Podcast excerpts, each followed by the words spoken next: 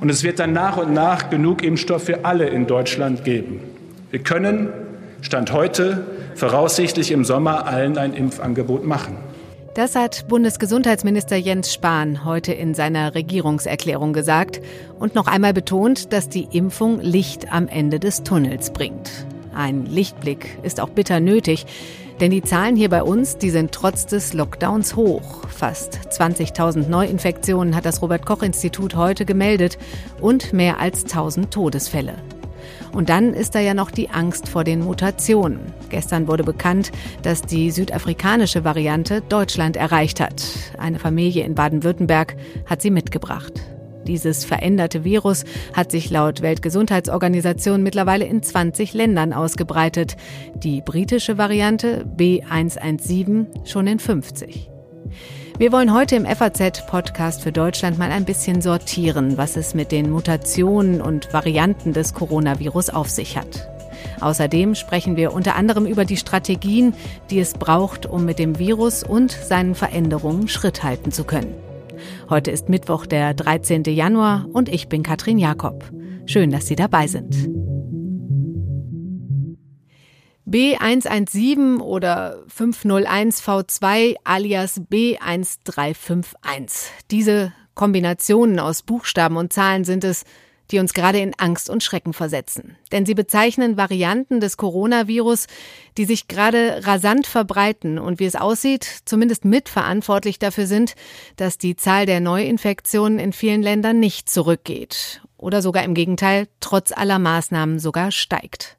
Hauptproblem, die Mutationen sind, wie es aussieht, viel ansteckender als das ursprüngliche Virus. Ob das wirklich so ist und wie gefährlich die Varianten des Coronavirus sind, darüber spreche ich jetzt mit Andreas Bergthaler. Er ist Virologe am Forschungszentrum für molekulare Medizin der Österreichischen Akademie der Wissenschaften. Hallo, Herr Bergthaler. Vielen Dank für die Einladung, Frau Jakob. Herr Bergthaler, Verschaffen Sie uns doch mal einen Überblick. Welche Mutationen gibt es, beziehungsweise mit welchen haben wir es gerade zu tun? Ich glaube, man muss mal begrifflich unterscheiden. Ähm, von Virusvarianten und Mutationen sprechen wir. Und das eine sind die Virusvarianten, das heißt, das sind äh, SARS-Coronavirus 2 äh, Varianten, die eine ganze Anzahl an Mutationen angesammelt haben. Mhm. Im Fall der herkömmlich äh, äh, benannten englischen Variante sind das ähm, mehr als 17 Mutationen, davon viele im sogenannten Spike-Protein an der Oberfläche des Virus. Ähm, in der südafrikanischen Variante sind es äh, zumindest 12 Mutationen. Und es gibt auch jetzt seit wenigen Tagen eine weitere Variante, ähm, die man als japanisch-brasilianische Variante zum Teil bezeichnet, die auch wiederum sehr viele Mutationen angesammelt hat. Das heißt, ähm, wir haben einerseits mit einer Variante des SARS-Coronavirus 2 zu tun und jede dieser Variante, die hat eine ganze Reihe an Mutationen angesammelt. Okay, und äh, was macht diese Varianten äh, jetzt so besorgniserregend?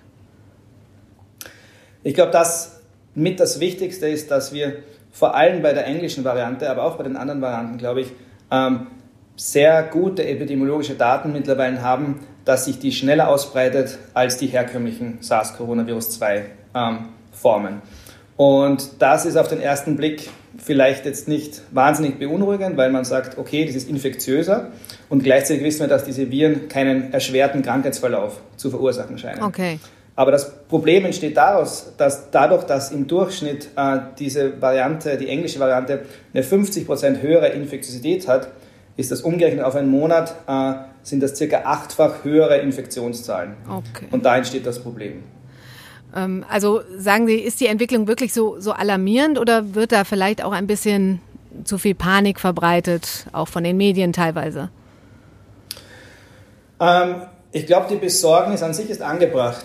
Es mhm. ist jetzt kein Grund zur Panik, weil ähm, das wussten wir von Anfang an, dass ähm, Coronaviren und RNA-Viren sich ständig verändern.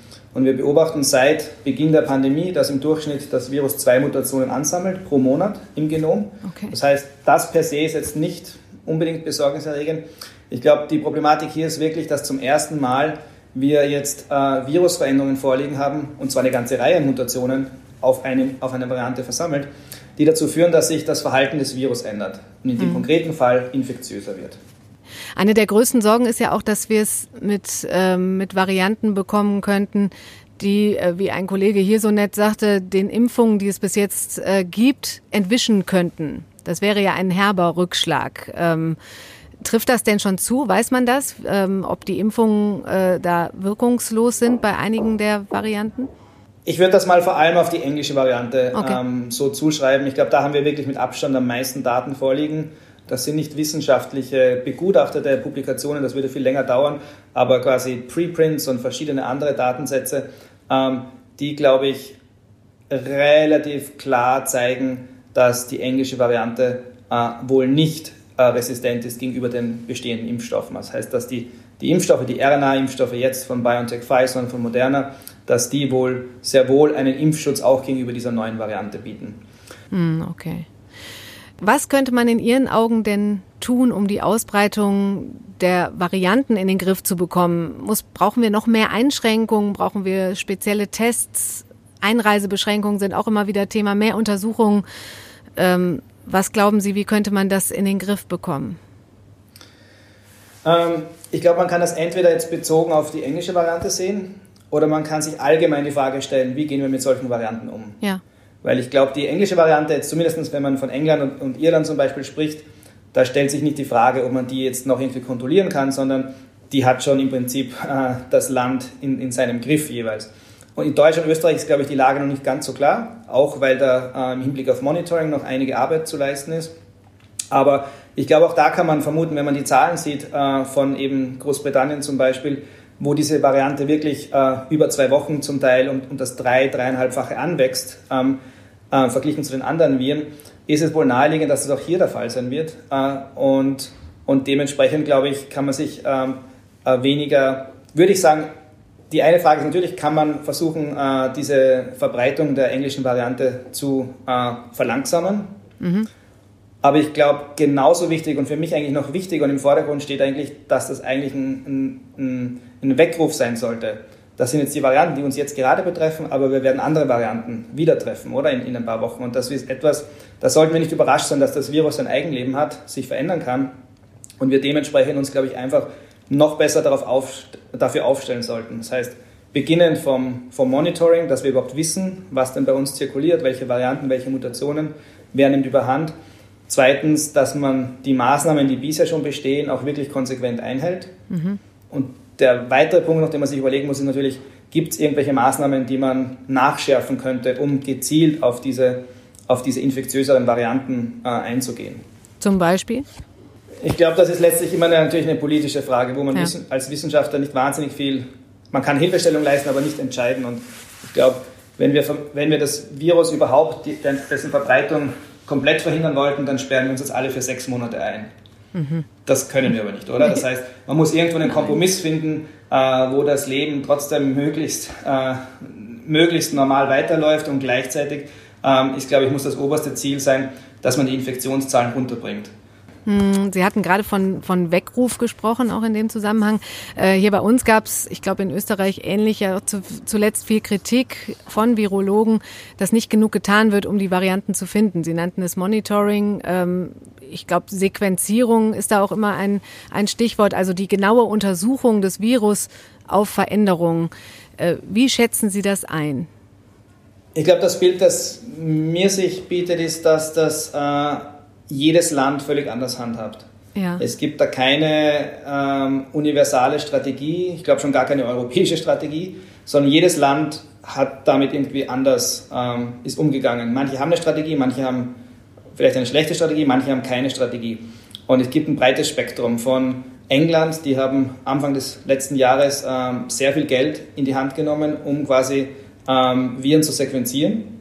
Das hat kein anderes Land in dem Umfang gemacht. Ähm, Gleichzeitig ist auch Dänemark pro Kopf sequenzieren die mehr Viren als alle anderen in mhm. Europa. Mhm. Ähm, sehr oft, glaube ich, ist in den, in den verschiedensten Ländern, und da gehört auch, glaube ich, Deutschland dazu und auch Österreich, äh, beginnt, haben diese Sequenzierungsinitiativen begonnen aus akademischer Eigeninitiative. Das heißt, dass bestimmte Labore begonnen haben, das zu machen.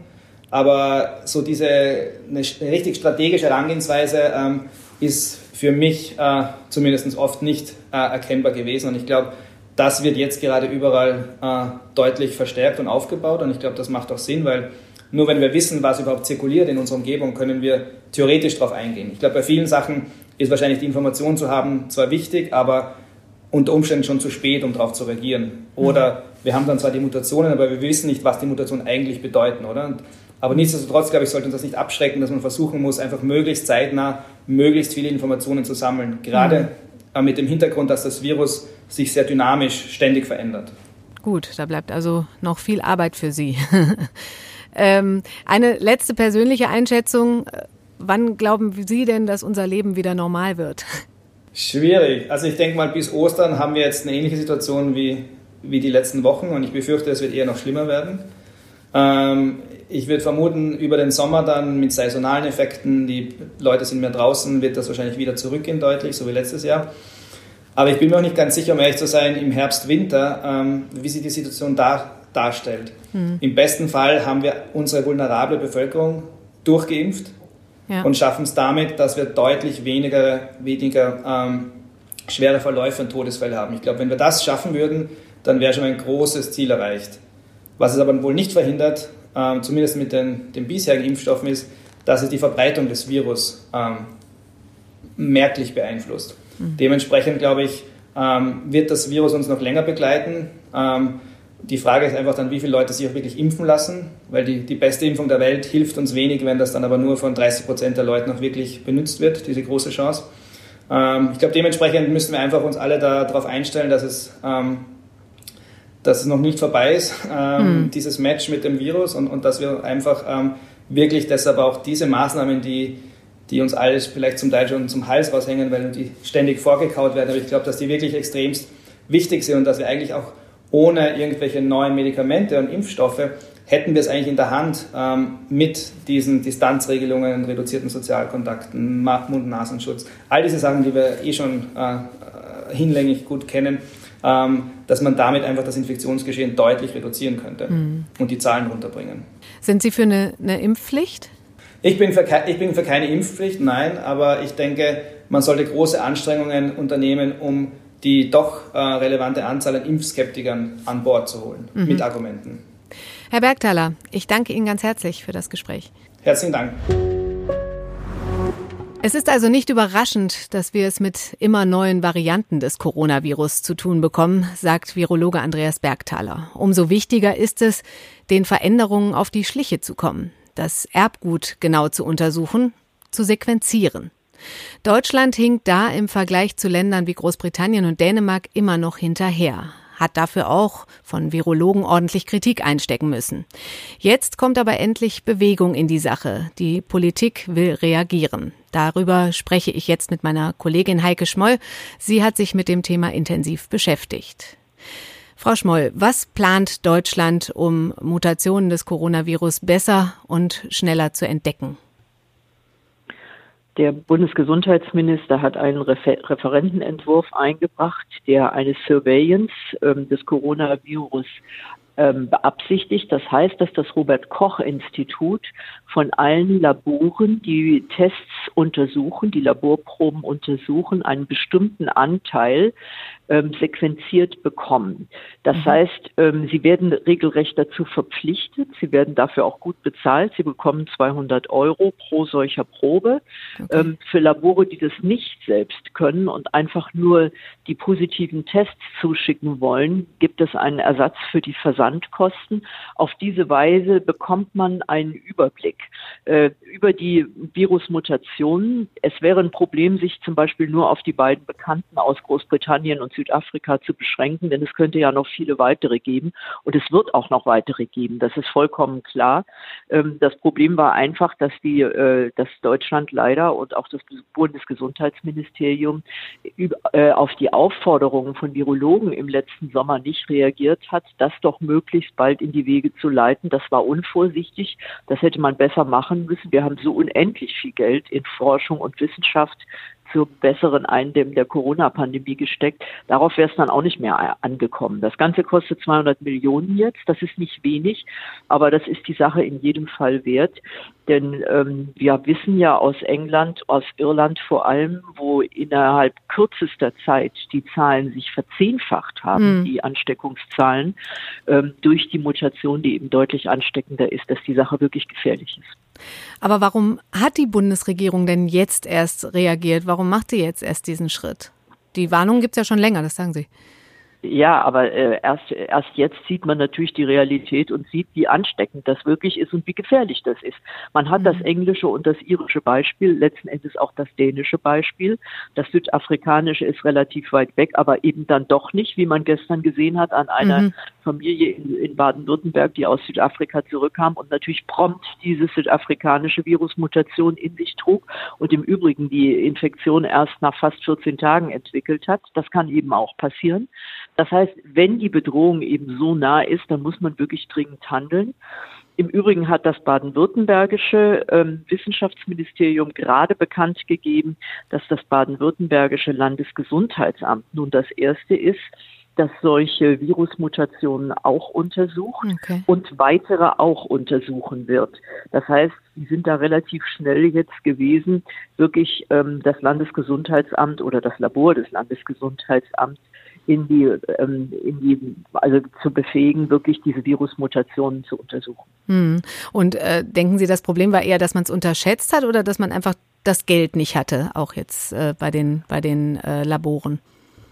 Also ich glaube, das ist lächerlich, jetzt nach Geld zu fragen. Wir geben so unendliche hm. Millionen aus für viele andere, also unter anderem auch, um die Wirtschaft zu unterstützen, um Unternehmen aufzufangen und vor der Insolvenz zu retten. Also auf die 200 Millionen wäre es jetzt auch nicht mehr angekommen. Ich glaube, das war einfach eine Fehlkalkulation, hm. so ähnlich wie das eine Fehlkalkulation war mit den Masken ganz zu Anfang der Pandemie. Da wurde das ähm, Gesundheitsamt das Bundesgesundheitsministerium auch schon im Januar aufgefordert, ausreichend Masken zu besorgen. Es hat es nicht getan. Diejenigen, die, die es aufgefordert hatten, haben noch nicht mal eine Antwort gekriegt. Sowas mit den Virologen jetzt im Sommer auch. Die haben keine Antwort gekriegt. Finde ich auch stillos, geht so nicht. Und vor allem hatten sie halt recht. Man hätte viel früher auf diese Genomsequenzierung achten müssen. Die einzigen, die das von Anfang an eigentlich gemacht haben, waren das Labor von Herrn Drosten. Und der hat auch mehrfach darauf hingewiesen, dass die Virologen hier in Deutschland eben wirklich im Dunkeln tappen mhm. und es sozusagen bei den Verästelungen des Virus, ähm, bei diesen Mutationen eben einfach, ähm, ja, eine weiße Stelle gibt. Mhm. Jetzt habe ich eben mit dem Virologen Andreas Bergthaler gesprochen und er hält es für problematisch, dass jedes Land seine eigene Strategie verfolgt bei der Untersuchung des Virus. Ist diese deutsche Lösung, die jetzt kommt, da nicht dann auch wieder zu kurz gegriffen? Also eine europäische Lösung jetzt zu machen, mag zwar sinnvoll sein, kostet aber so viel Zeit, dass unter Umständen die Virusmutante hier sich schon so ähm, verbreitet hat, dass wir exorbitant steigende Infektionszahlen kriegen. Wir kommen jetzt mit unserem Gesundheitssystem und den Intensivstationen gerade so durch. Wenn wir jetzt noch eine Virusmutante draufkriegen, dann weiß ich wirklich nicht, was passieren wird. Dann werden wir hier Zahlen haben, die durch die Decke gehen und dann werden wir wirklich die Situation der Londoner Krankenhäuser haben, wo einfach auch Triage nötig ist. Und genau das müssen wir unbedingt vermeiden.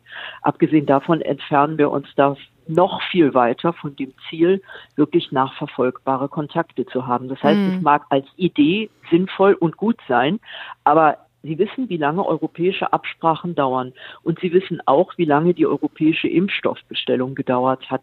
Während die USA im Mai ihre Impfstoffbestellung fix hatten, haben wir bis in der EU bis November gebraucht. Das ist jetzt kein Vorwurf, aber das heißt einfach, bis man da alle unter einem Mantel hat, das kostet zu viel Zeit. Wir, wir können jetzt uns keine Zeitverluste mehr erlauben. Wir müssen jetzt sofort anfangen mit dem Sequenzieren. Hm. Aber irgendwie hat man ja das Gefühl, dass in Deutschland alles langsamer geht als in anderen Ländern. Sequenzierungen, Impfungen. Warum ist das so? Oder ist das ein falsches Gefühl? Ich glaube, das ist ein falsches Gefühl. Mhm. Fragen Sie mal Franzosen und Holländer, wie das da mit dem Impfen ist. Also da werden sie sehr schnell ernüchtert. Ähm, in Frankreich gab es einen Wutanfall des Präsidenten. In Holland haben tagelang Impfdosen in irgendwelchen Lagerhallen gelegen, obwohl man schon längst hätte anfangen können zu impfen. Ich hm. glaube, wir neigen in Deutschland auch ein bisschen dazu, mit unserem bekannten Masochismus erstmal hier alles schlecht zu reden. Ähm, das ist nicht alles schlecht. Dass der Impfstaat holprig war und dass es da eben einige Länder gab, die das besser hingekriegt haben als andere, das ist, das ist vollkommen klar. Also in Mecklenburg-Vorpommern zum Beispiel sind 18 Prozent der Bevölkerung schon geimpft, in Thüringen mal gerade 7,9. In Thüringen sind aber die Inzidenzzahlen besonders hoch. Das wäre schon sehr wichtig, dass es da auch ein bisschen schneller vorangeht. Also, oder in Berlin gab es eine Unterbrechung der Kühlkette beim moderner Impfstoff. Jetzt traut man sich nicht mehr, den zu verimpfen. Der fehlt natürlich vorne und hinten für Leute, die schon Termine haben. Also, äh, mit anderen Worten, ich glaube, wir sind hier bestimmt nicht die Weltmeister im Impfen. Das ist eindeutig Israel, das muss man schon sagen. Ähm, nun haben die auch sehr ähm, im Sinne eines Wahlkampfs von Netanyahu mit äh, BioNTech verhandelt und dann auch entsprechend ein bisschen mehr gezahlt pro Dosis. Mhm. Das heißt, Netanyahu braucht einfach diesen Impferfolg, um die Wahl zu gewinnen. Das ist natürlich ein anderer Impetus. Aber ich glaube, so schlecht läuft es hier nicht. Und ähm, was nicht geht, das, da würde ich Ihnen allerdings recht geben, ist die Impfstoffterminvergabe. Äh, das ist wirklich ganz schlecht geregelt. Dafür sind aber die Länder zuständig. Macht es keinen Sinn, dass sich Bund und Länder da ständig gegeneinander ausspielen. Aber ich denke, das wird sich einspielen. Das große Problem ist, dass viele Leute eben dringend auf eine Impfung warten und sie wahrscheinlich eben doch bis zum dritten Quartal warten müssen. Also in den ersten beiden Quartalen wird es äh, genug Impfstoff für diejenigen geben, die jetzt an der Reihe sind. Das sind im Wesentlichen die vulnerablen Gruppen und Pfleger und Mediziner und Pflegekräfte in Krankenhäusern. Äh, aber für viele andere eben noch nicht. Jens Spahn hat ja heute in seiner Regierungserklärung nochmal versprochen, dass bis zum Sommer alle Deutschen ein Impfangebot haben sollen. Da gab es ja nun viele Diskussionen, Sie haben es auch schon erwähnt. Halten Sie das jetzt für einen realistischen Zeitplan? Ja, wenn Sie mit Sommer ähm, Ende August, Anfang September meinen, dann ähm, halte ich das für realistisch. Wenn Sie aber Juni meinen, äh, Pfingstferien aufwärts, sozusagen Beginn der ersten Sommerferien in Ländern, die früh mit den Sommerferien anfangen, dann halte ich das für eine falsche Hoffnung. Ähm, bis dahin werden nicht genug Impfstoffe da sein. Was man übrigens von Anfang an wusste, es gibt im Augenblick auch noch bei einem Hersteller Produktionsschwierigkeiten. Also solche Sachen muss man einfach einberechnen und man muss nochmal sagen, es lag eben nicht an der Bestellung, dass das Ganze so schleppend geht, sondern es ist tatsächlich die Produktionskapazität. Und nicht jeder, der Kopfschmerztabletten herstellen kann, kann mal so eben auf Impfstoffherstellung umschwenken. Das ist ein komplexes Verfahren. Ähm, mit anderen Worten, man kann jetzt nur hoffen, dass die Firma, dass die Produktionsstätte in Marburg, die früher Sanofi war, jetzt eben wirklich für BioNTech sinnvoll arbeiten kann und dass dadurch doch nochmal die Produktionskapazitäten erheblich gesteigert werden. Also Sommer ist da Ihrer Meinung nach ein weit gefasster Begriff. Spielt man da nicht wieder mit dem Vertrauen der Bevölkerung? Ich glaube, das kann im Augenblick niemand wirklich sagen. Ich glaube nicht, dass man da mit dem Vertrauen der Bevölkerung spielt. Mhm. Ähm, ich glaube, dass man das sehr ernst nimmt, dass die Voraussetzung für eine gelungene Impfstrategie, und es gab, glaube ich, noch nie so eine große, dagegen ist die Masernimpfung ein Klacks, ähm, dass man für diese Impfstrategie wirklich das Vertrauen der Bevölkerung braucht.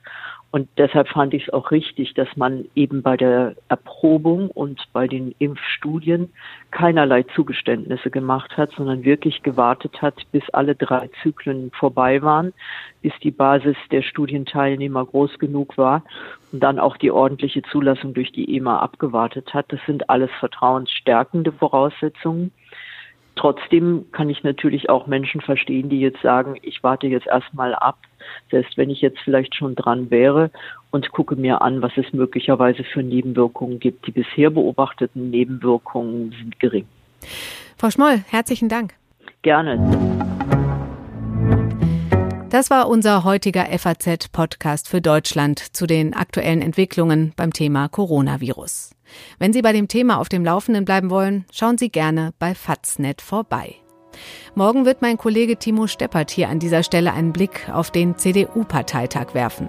Und damit verabschiede ich mich von Ihnen und wünsche Ihnen noch einen schönen Tag.